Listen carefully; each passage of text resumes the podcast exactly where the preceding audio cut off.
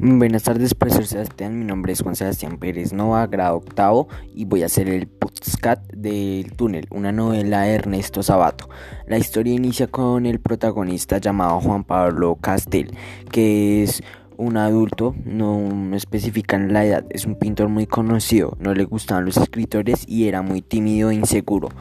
Lo curioso es que pasó de ser un pintor reconocido a ser el asesinato de María Iribame. Y desde el capítulo 2, Pablo empieza a relatar cómo realizó su crimen. Juan Pablo tenía cerca de 34 30 años de edad. Estaba Juan Pablo en una exposición de una pintura suya, mientras en el público observaba a una joven muy atractiva de cabello castaño. Le parecía muy hermosa. La joven llamada María Ibarne miraba con detención la pintura de Juan Pablo, pero Juan Pablo miraba más a la joven y se sentía feliz de que alguien admirara su trabajo. Él se sentía cautivado por ella, pero pues no decidió hablarle. Entonces así pasaron algunos días cuando se la volvió a encontrar en, una, en otra acera de la misma calle, en lo cual tampoco decidió hablarle y pasar la oportunidad. En cambio que en vez de hablarle la siguió hasta un edificio donde él supuso que trabajaba. Entonces él subió al edificio por un ascensor y desesperadamente la buscó pero no la encontró así que dedujo que al otro día ella volvería. Entonces fue cuando se topó con ella en un metro, la tomó de la mano y ella asustada lo volteó a ver.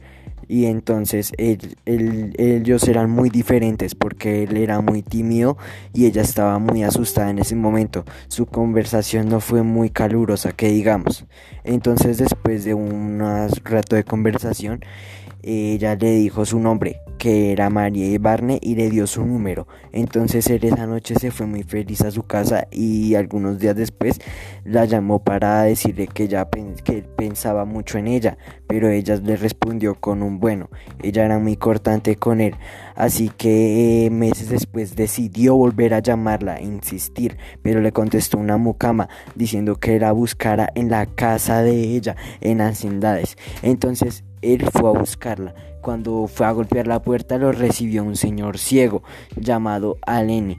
El señor ciego pues abrió la puerta y le dijo que María le había dejado una carta para él en la cual decía que también pensaba pues mucho en él, que ella había partido en un viaje. Lo que le había dicho la mucama era verdad, ella no se encontraba en casa. Entonces tiempo después ellos acordaron encontrarse otra vez en Buenos Aires para dar una caminata. Entonces ella no quería acercarse mucho a él, casi ni lo miraba, él le daba pena mirarlo a los ojos. Entonces él en medio de esta prendió un fósforo para que lo obligara a mirarlo. Él era un hombre muy violento e impulsivo. Lo que él no sabía es que ella tenía un primo llamado Huntington. Conoció en la senda muchas más personas, pero él en especial Huntington era el primo de María lo cual él pensaba que eran amantes, pero mucho antes de que él pensara que eran amantes tenía una conclusión de y tenía una conclusión y una duda. Entonces le preguntó a María, ¿por qué, sé, ¿por qué te casaste con aquel hombre ciego? Entonces ella le dijo porque lo amaba mucho. Entonces él pensaba que estaba engañando al Señor con él. Bueno, entonces lo importante es que mucho tiempo después María no respondía casi sus mensajes, la ignoraba y ellos daban cortos paseos. Algunos paseos eran pues de parejas y románticos, más que otros paseos se tornaban violentos. Y como ya te había dicho, él era un hombre muy impulsivo. Entonces, en uno de esos, en uno, en uno de esos días, él decide, él decide marcharse. Entonces, por la pena de saber que ella, eh, que Huntington era el amante de María, de la mujer que amaba, cae en el alcohol. Después recupera la sobriedad y decide mandarle una carta a María, explicándole el motivo, el motivo de su partida. Entonces, en una llamada de María, le cuenta a Juan Pablo que su primo había caído en una gran enfermedad. Bueno, en una enfermedad. Entonces él toma un carro y viaja otra vez a la hacienda. Ya desde donde estaría, viajaría otra vez allá.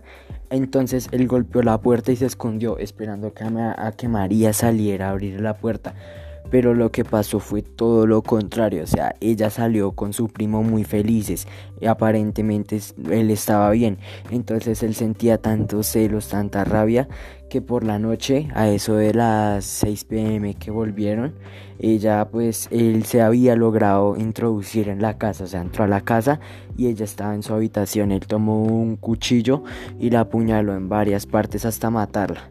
Entonces, mucho tiempo, algún tiempo después, decide ir hasta hablar con el señor ciego, o sea, con Alén él habla con Allen y le, y le, pues, le hace saber que él fue el asesino de María, a lo cual el Señor le contesta insensato y Juan Pablo él mismo se entrega a la policía y Allen se termina suicidando.